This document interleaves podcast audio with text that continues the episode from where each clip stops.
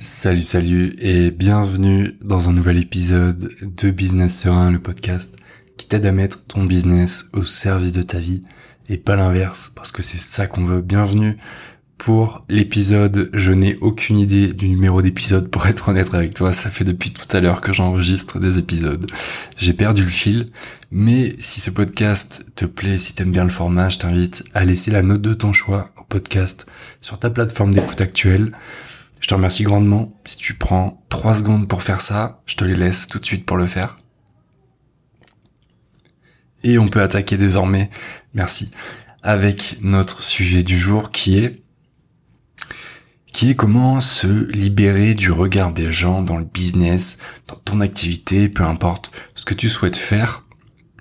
Parce que je sais à quel point ça peut être prenant et pressant surtout d'avoir toujours en tête des pensées qui euh, te tirent vers le bas, où tu te demandes mais qu'est-ce que les gens vont penser, qu'est-ce que mes proches, mes amis vont penser, qu'est-ce que ma communauté va penser?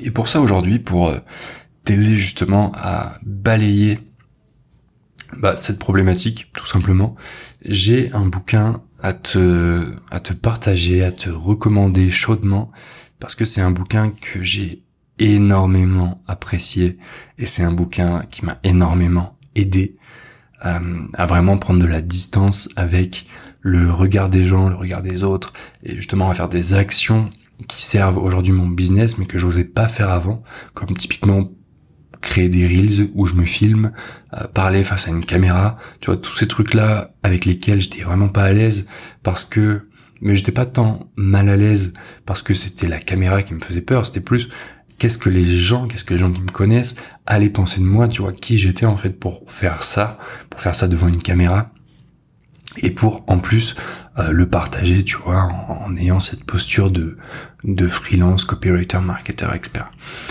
Et ce bouquin m'a vraiment aidé.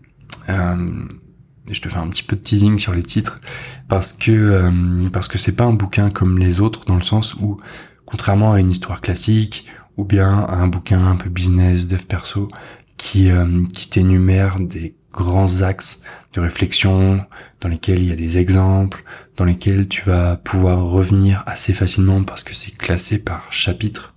Ce bouquin prend la forme d'un échange entre un jeune, une vingtaine d'années, qui se pose beaucoup de questions sur la vie, et un sage qui, très longtemps, très loin d'être au début de sa vie, va lui renvoyer la balle parce que le jeune a beaucoup d'objections, tu vois, à tout ce que va dire le vieux. Il y a toujours des choses à redire, toujours des objections à soulever.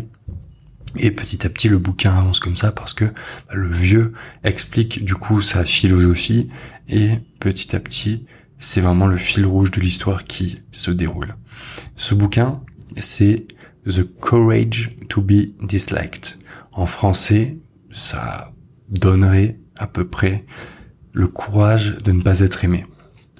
C'est un livre qui a été écrit par deux personnes, Ishiro Kishimi et Fumitake Koga, si je prononce ça bien. Et ces deux auteurs se sont inspirés notamment de la philosophie d'Alfred Adler, qui était un Autrichien, un médecin autrichien, un thérapeute du début du XXe siècle, si je ne me trompe pas. Euh, alors il est né en 1870 et après forcément euh, il est mort au, au 20e siècle. Ouais toujours un petit, un petit peu dur la, la gymnastique dans la tête.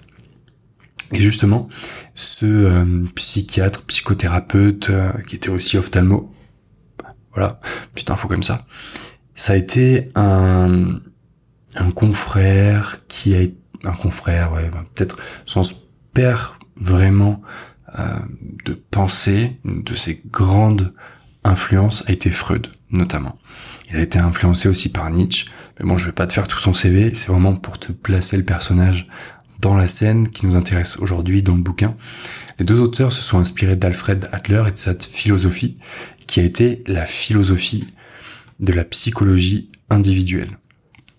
La psychologie individuelle, en opposition à ce qui se faisait à l'époque, c'est vraiment une psychologie qui prend chaque personne, chaque patient, comme un être humain à part entière avec ses pathologies, mais aussi sa manière de penser. Pour euh, te dire un petit peu, un peu plus dans le détail, l'individu, selon Adler, lui, il le voit comme quelqu'un qui n'est pas commandé par ses instincts, mais qui est de nature plutôt libre, tu vois, et qui doit résoudre les tâches culturelles que la vie lui soumet, en fonction de l'environnement dans lequel il a grandi. C'est vraiment ça, lui, sa psychologie individuelle, sa théorie. La psychologie individuelle, tu vas voir, ça nous intéresse pour la suite. Il l'a créé, il en vient à en parler, à élaborer justement toute sa doctrine, parce qu'il constate que bah, dans son cabinet médical, chaque patient qu'il rencontre, c'est quelqu'un d'unique, qui ressemble à aucun autre, et que comme un individu, comme une totalité et une totalité, il faut le traiter sur le plan corporel et le comprendre sur le plan psychique, tu vois, dans la tête. Et ça provoque en fait en lui cette doctrine, euh, sa grande idée de la psychologie individuelle. Et dans le livre, on va revenir à notre livre et à ce qui nous intéresse, qui est se détacher du regard des gens. Il y a plusieurs éléments qui sont soulevés. Par exemple, le livre, il met en, en avant l'importance du respect de soi et d'autrui pour vivre une vie vraiment sereine et épanouissante. Mais il explique aussi que le besoin de reconnaissance et d'approbation des autres peut limiter notre liberté. Prenons un exemple concret. Imaginons qu'aujourd'hui, tu es une personne qui est grandi dans un cadre tout ce qui est plus normal, qui a été à l'école, qui a fait peut-être des études, qui aujourd'hui a un travail tout à fait normal et honorable, qui travaille, qui gagne sa vie. Cette personne, tu vois, elle a un certain besoin de reconnaissance et d'approbation des autres, tu vois. Mais ça peut aussi limiter sa liberté, parce que si un jour elle souhaite faire quelque chose en dehors des clous, en dehors de tout ce qu'elle a fait connaître d'elle à ses proches, à sa famille, à peut-être son mari ou sa femme, justement, ce besoin de reconnaissance et d'approbation, cette peur, en fait, de perdre ce qu'elle a jusque-là obtenu, créé, ça va limiter sa liberté de se lancer dans quelque chose de nouveau, qui justement serait différent, peut-être contraire à tout ce qu'elle avait jusqu'ici créé et amené pour créer, pour beaucoup de fois le mot créer, tout ce qu'elle avait créé et rassemblé pour bâtir l'identité qu'on lui connaît. Et les raisons finalement pour lesquelles elle est appréciée ou aimée de ses proches. Et c'est assez intéressant, je trouve, sur le plan qui nous intéresse dans l'entrepreneuriat, le soloprenariat, euh, l'indépendance financière, peu importe ce qui t'intéresse aujourd'hui, parce que pour justement atteindre ces objectifs, ça sous-entend que tu dois, que je dois aussi, hein, je m'inclus vraiment dans le truc, qu'on doit devenir des personnes différentes, des personnes qui vont devoir prendre une identité légèrement différente que celle qu'on a actuellement, parce que la personne qui mérite ces résultats, qui mérite d'atteindre ses objectifs, c'est une personne qui doit prendre et mettre en place des actions qu'elle ne fait peut-être pas aujourd'hui. Et typiquement, si aujourd'hui tu as peur du regard des gens à un certain niveau, c'est parce que, ou ça peut être parce que tu vas devoir faire des actions qui sont différentes ou légèrement désalignées, parallèles mais pas tout à fait parallèles, tu vois. Petit cours de géométrie par ici. Tu vas devoir prendre et faire des actions qui sont en dehors des sentiers battus pour lesquels on te connaît. Et c'est ça qui peut faire peur, tu vois. La peur du regard de gens, ça peut être lié à ça. Il y a une deuxième chose aussi, c'est que souvent, et j'ai l'impression que c'est très le cas dans notre euh, société française, euh, notamment au niveau de l'argent, on pense, c'est mis en avant aussi dans le bouquin, et moi c'est vraiment ça qui m'a fait le déclic, et justement je vais t'en parler juste après d'un petit euh, une petite astuce que maintenant j'utilise au quotidien pour être bah, plus serein, plus heureux, plus détaché du regard des gens. En fait, on pense bien souvent que les autres, on est en compétition avec eux. On pense beaucoup de gens se comportent parfois comme s'ils étaient en compétition les uns avec les autres, tu vois. comme quand tu veux montrer que t'es meilleur que les autres. Alors que finalement, il n'y a pas de compétition. Il y a une compétition à partir du moment où tu crées la compétition. Mais lorsque tu acceptes que personne n'est en compétition, alors forcément, des fois, un poste, il y a plusieurs personnes, donc forcément, il y a compétition. Mais l'idée ici, c'est vraiment de se détacher de cette idée de compétition, de cette idée que bah, pour peut-être atteindre tel objectif, je vais devoir marcher sur telle personne ou d'autres personnes et ça c'est tu vois je refais ici un pont avec l'argent parce que on pense beaucoup moi je pense pas forcément ça mais euh, mais je m'inclus aussi parce que j'ai été amené à penser comme ça plus tôt dans ma vie.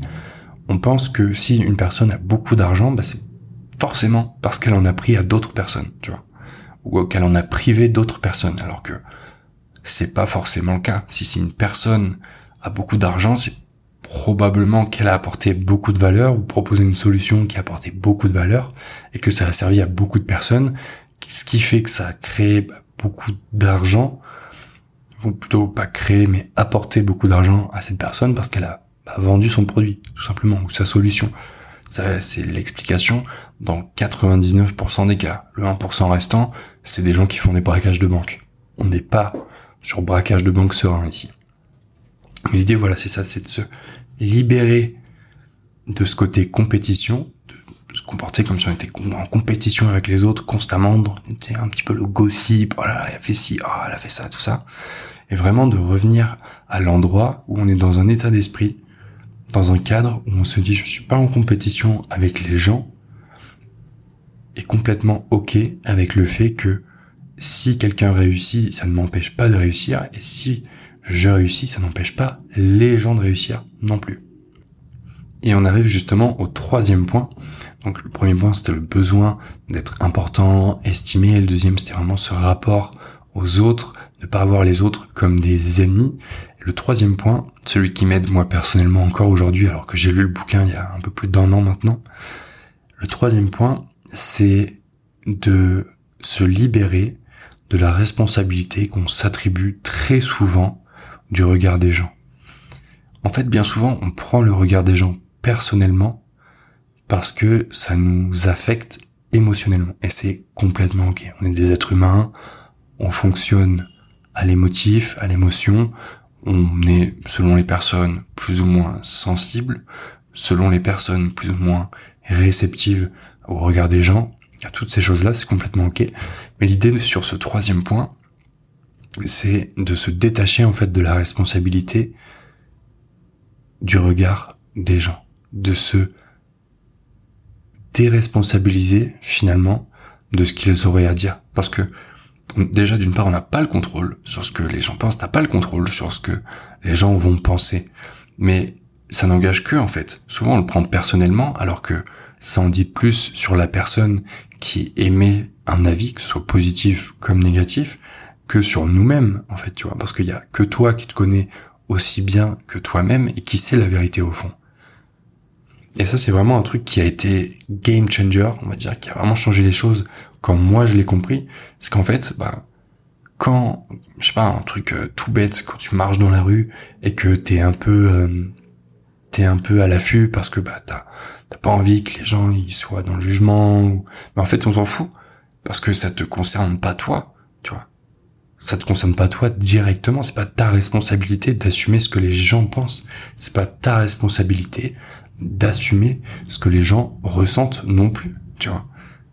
Parce que déjà, tu peux rien y faire, et en plus de ça, tu te mets sur les, épaules un fardeau dont t'es pas responsable. Le fardeau, qui c'est qui l'a créé? C'est pas toi. Toi, la seule chose que t'as fait, c'est d'être là, présent, ici. Et c'est pareil dans le business. En fait, quand tu veux créer des choses, quand tu veux, je sais pas, lancer un podcast, mais t'as peur qu'on pense que ta voix, elle est un peu trop ceci, ou un peu trop cela, ou que t'es trop lent, ou que t'es trop rapide. Mais en fait, c'est pas ton problème. C'est pas ton problème, c'est pas ta responsabilité de, alors, c'est ta responsabilité d'une certaine manière d'assumer comment t'es. Enfin, tu vois, moi de mes podcasts, euh, je suis pas un mec hyper extraverti qui part dans tous les sens sauf parfois une petite blague ou deux. Mais l'idée, tu vois, c'est vraiment d'assumer qui tu es et de jouer là-dessus. Et après, bah, tu vas attirer les personnes à toi à qui ça correspond, un petit peu comme un aimant, et puis tu vas repousser naturellement les personnes à qui ça ne correspond pas. Mais que ce soit pour lancer un podcast, pour créer des reels, des vidéos, pour commencer à contacter des gens. En fait, ce que je t'invite à faire et à retenir de cet épisode, ce sera mes dernières phrases avant de conclure, c'est que tu dois te détacher de la responsabilité des émotions, des ressentis et des pensées d'autres personnes. Parce que c'est pas à toi d'assumer ça. C'est tout simplement pas ton fardeau. Et bien souvent, on le prend sur nos épaules parce que ça nous concerne, mais c'est pas à nous d'assumer ce genre de choses. Alors ça veut pas dire forcément de devenir complètement imperméable à ce qui se passe autour de nous, à de à se fermer aux critiques qui parfois peuvent être constructives ou qui, même si elles sont pas constructives, qui peuvent nous indiquer des points d'amélioration par-ci par-là, tu vois, c'est l'idée c'est pas d'être un bunker. L'idée c'est d'être euh, faut que je trouve un exemple complètement freestyle. L'idée c'est pas d'être une éponge, c'est d'être un bunker, tu vois. On va plutôt partir comme ça. L'éponge, elle absorbe tout. Le bunker, bah tu vois, t'as les petites fenêtres, tu vois ce qui se passe. Si tu dois laisser entrer un truc, tu ouvres la porte. Si c'est pas pertinent, tu laisses les trucs rebondir et bam, ça repart dans l'autre sens. Retour à l'expéditeur. Donc voilà, c'est vraiment le truc que je voulais que tu retiennes. Les trucs plutôt, le besoin d'être important, que c'est normal, c'est complètement normal quand tu commences de nouvelles choses d'avoir peur de mettre en danger l'identité que tu t'es créée, l'identité à laquelle tu es attaché. C'est simplement aussi normal. Si tu veux créer de nouvelles choses, aller à un nouvel endroit, bah tu vas devoir devenir une nouvelle personne, même si c'est 0,005% et c'est complètement ok. Ça s'appelle, euh, à mon sens, grandir, tout simplement, et évoluer dans la bonne direction. La deuxième chose, bah, c'est la compétition, ne pas voir les autres comme si c'était la compétition tout le temps avec nous, vouloir montrer qu'on est meilleur que les autres alors que bah, finalement c'est pas quelque chose de sain. Je pense que c'est mieux de se concentrer sur soi, d'accepter les autres et surtout les, les choses positives dans les autres. C'est pas parce que quelque chose est positif chez quelqu'un que bah y a rien de positif chez nous. C'est un petit twist, mais quand même. Et la troisième chose, bah voilà, c'était se déresponsabiliser, se détacher de la responsabilité que parfois on se met sur les épaules de l'avis, l'opinion des gens, alors que même si ça nous concerne, bah c'est pas à nous d'en assumer le poids, tout simplement. J'espère que cet épisode t'a plu, un petit peu plus long que prévu, avec des histoires de bunker, euh, d'éponges et de tout plein de trucs. Vraiment, c'est un bouquin que je te recommande, c'est facile à lire. Je sais pas s'il y a une version française, mais bon, si t'es solopreneur, tu dois à peu près maîtriser l'anglais. Ça vaut le coup, c'est facile à lire.